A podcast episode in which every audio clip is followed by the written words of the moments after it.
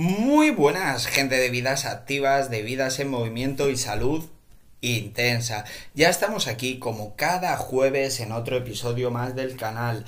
Recordaros que me podéis escuchar en Spotify, Apple Podcast, Google Podcast y Anchor y que mi contacto a través de Instagram por si queréis consultar mis publicaciones o hablar conmigo es todo en minúscula salud barra baja intensa.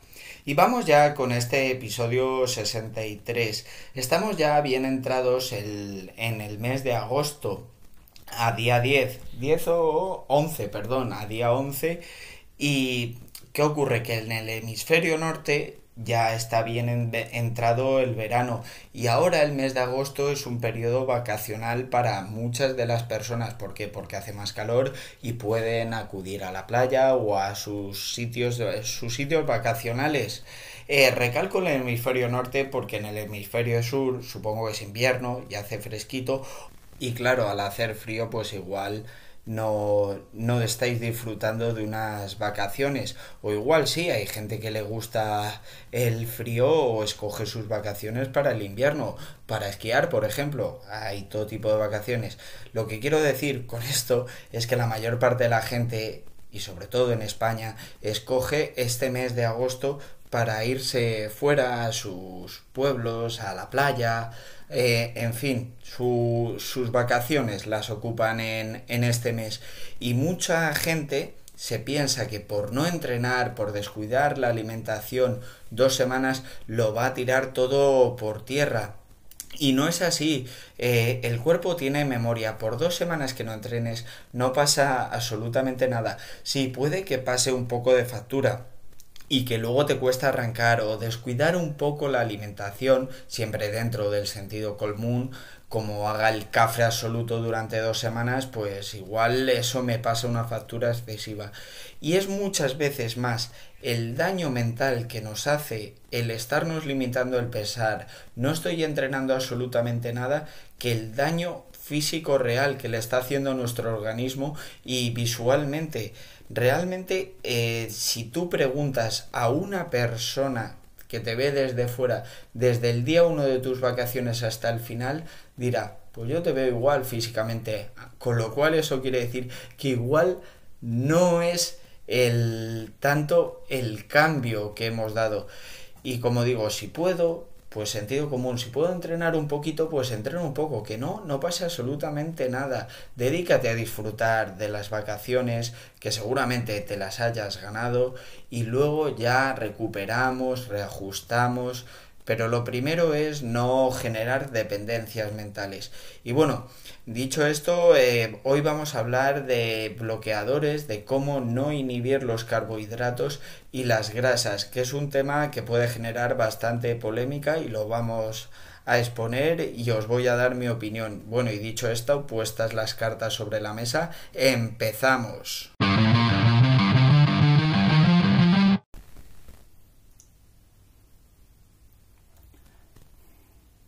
La mayor parte de las calorías que ingerimos en nuestra dieta provienen de los principales grupos de macronutrientes, que son las proteínas, las grasas y los hidratos de carbono. Y mucha gente con el fin de perder peso bloquea o inhibe la absorción de dos de estos macronutrientes, que son las proteínas y las grasas. Y de eso vamos a hablar hoy, de los bloqueadores de carbohidratos y de grasas de si funcionan, qué metodologías usan, en qué están basados. Bueno, he dicho qué metodologías usan cuando la metodología es muy evidente, es tomar la cantidad que te dice en el suplemento, porque esto se ingiere a través de suplementos, a través generalmente de cápsulas. Lo que me refiero o lo que quería decir es en qué están basados fisiológicamente estos productos, porque evidentemente para vender algo tendrá que tener una mínima base científica o vestirlo aunque sea de científico para que la gente lo compre, lo cual no quiere decir que dé resultados. Hay buenas ideas basadas en ciencia que no dan resultados llevadas a la práctica y vamos a ver si estos suplementos, estos bloqueadores pueden dar resultados. Vamos a empezar hablando de los bloqueadores de carbohidratos. ¿En qué están basados? Pues en no absorber o no asimilar los hidratos de carbono. De carbono. La mayor parte de los hidratos que consumimos son hidratos complejos, eh, moléculas, digamos, grandes de estos hidratos de carbono, almidones, glucógeno. Entonces, hay una enzima que es la milasa o alfa amilasa, que se encarga de sintetizar estos, estos carbohidratos complejos en carbohidratos más simples, como la glucosa. Entonces, lo que se basan los bloqueadores de este grupo de macronutrientes es en eliminar esa enzima para que esos carbohidratos complejos no se hagan más sencillos y se puedan asimilar y que pasen por el tracto digestivo y se eliminen sin que, sin que asimilemos absolutamente nada o eliminando parcialmente la absorción de este, de este macronutriente. Y bueno, el bloqueador que más se suele usar para los carbohidratos es la faseolamina, ya sé que el nombre es complicado, con lo cual vamos a llamarlo estrato de judía blanca, porque es de donde se extiende, de la judía blanca. Y como ya he dicho, consiste en inhibir, porque se demuestra que la faseolamina eh, inhibe la enzima alfa amilasa, que es la que se encarga de facilitar el proceso de síntesis o simplificación de los carbohidratos complejos a los carbohidratos más simples. La teoría es bastante buena, la verdad, o sea, yo la he leído, me convence, tiene, tiene sentido, pero llevado a la práctica, ¿creéis que tiene una transferencia real? Pues yo he estado revisando lo que dicen los estudios, estudios poblacionales en programas de pérdida de peso que toman bloqueadores de carbohidrato y la mayor parte de los estudios no pueden establecer una relación directa entre la pérdida de peso y el consumo de bloqueadores de carbohidratos. Con lo cual podemos concluir que no hay evidencia de que funcione, tampoco hay evidencia de que no funcione. Vamos a ver si se entiende el matiz. Que no haya pruebas de que funciona no quiere decir que haya pruebas de que no funciona. En tal caso son productos realmente caros. Yo lo que os recomendaría es que no los compraréis y gastaréis vuestro dinero en alimentos de más calidad. Por ejemplo, todo el mundo sabe que un kilo de manzanas eh, es más caro que un paquete de donuts de cualquier marca blanca pues en lugar de invertir dinero en bloquear esos carbohidratos, tómalo de calidad y mucho más saciante. Y esto lo leí hace tiempo. Ten en cuenta que la mejor forma de bloquear un carbohidrato es no comerlo. Y punto.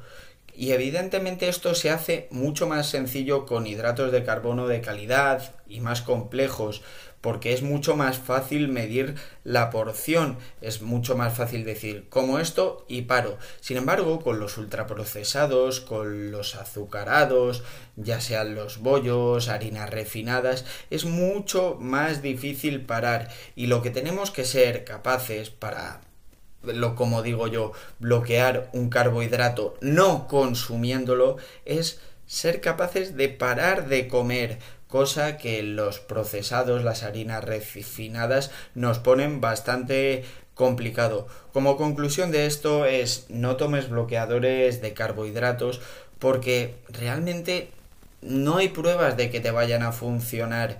Lo que sí te va a funcionar es controlar tu ingesta y tu ingesta la vas a controlar de mucha mejor manera tomando productos naturales, hidratos de carbono naturales y no mediante procesados, azucarados y bueno, los productos que ya de sobra conocéis, los famosos donuts, por ejemplo.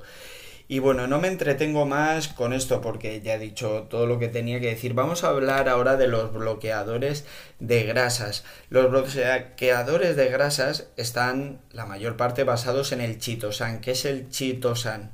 Es una sustancia que llamémoslo sustancia, que está presente en la concha de muchos crustáceos y que lo que hace es cuando tú comes una grasa la envuelve de tal forma que al pasar por el intestino no se absorbe, con lo cual si directamente se, se, excreta, pasa por tu intestino y no se puede absorber porque el chitosan la ha absorbido y ha creado como una burbuja que donde no se puede penetrar y la grasa no puede, no puede salir. Eh, la teoría es buena, pero repito lo mismo que para los bloqueadores de carbohidratos. Em, no hay evidencia de que funcione ni de que no funcione.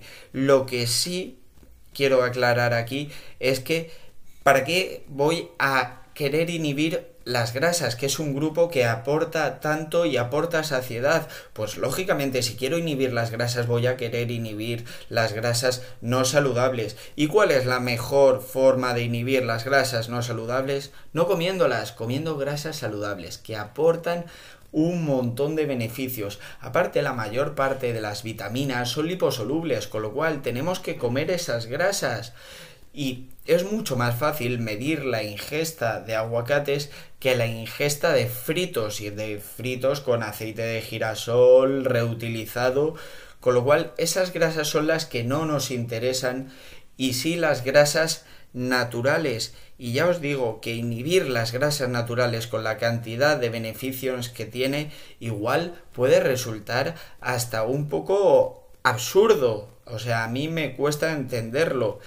Con lo cual, no gastes tu dinero en bloqueadores de grasas. Come grasas saludables, que si un aguacate es caro, si lo sé, el aceite de oliva, pues hombre, en España está bastante económico, aún así está subiendo el precio y fuera de España sí que es bastante más caro. El aceite de corco, pues no es un producto del todo barato, pero el dinero que voy a tirar en bloqueadores, pues gastarlos en productos de, de calidad y eso seguro que te dará mucho más beneficios que tomar cualquier suplemento.